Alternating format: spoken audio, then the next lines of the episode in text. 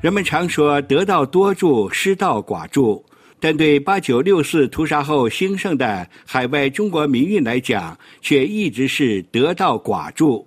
近来，民运人士都在议论，美国国家民主基金会停止了对海外中国民运的财务支援。关注中国民运的人士都为之错愕。美国国家民主基金会是美国国会拨款设立的机构。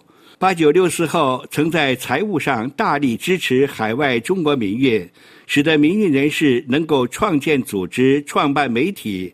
但是好景不长，不多久，该基金会便逐年减少对民运的支援，直到十几年前，所谓支援只剩下车薪杯水，聊胜于无，导致民运组织无法开展活动，民运媒体被迫停办。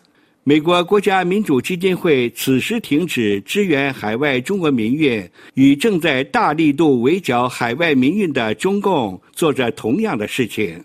为此感到高兴的，除了中共，还有部分海外民运人士。他们一向对遭遇困难甚至灾难的同道幸灾乐祸，以获得心理上的满足。随之，中国海外民运一事无成、一无是处之说，便又甚嚣尘上。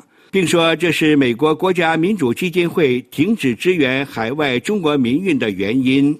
美国国家民主基金会如何看海外中国民运？我们不去说它，这里只说海外中国民运绝非一事无成、一无是处。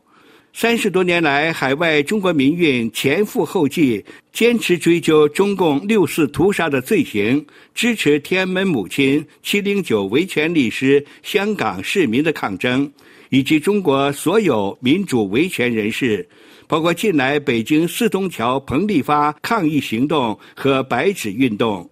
三十多年来，海外民运人士每年举行六四死难者纪念会，在海外矗立中国民主女神像、共产主义受难者纪念碑，建立六四纪念馆、劳改纪念馆，创建自由雕塑公园。十多年前，一些民运人士开办网络视频节目，点击量数万、数十万的大 V，影响广泛而深远。这些足以说明海外中国民运是与中共抗衡的巨大力量，中共将之视为心头大患。如果没有这支力量，中国民运便一片空白，世界对中共本质的认识便没有今天这样清晰。美国等西方国家对中共的绥靖政策便不知收敛，中共更加横行无忌。海外中国民运当然问题多多。山头林立，互相攻讦，混绿卡、谋私利、搞破坏者大有人在。这些问题在中国人成堆的地方都会发生。问题并不比美国的政党政治严重。美国人的政党派系之间同样势同水火，选举舞弊、媒体政党化。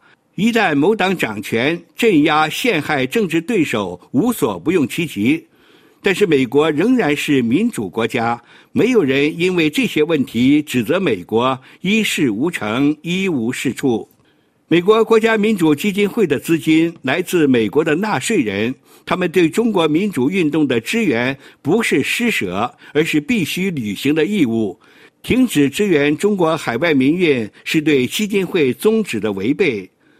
艰难困苦、玉汝于成、得道寡助未必是坏事。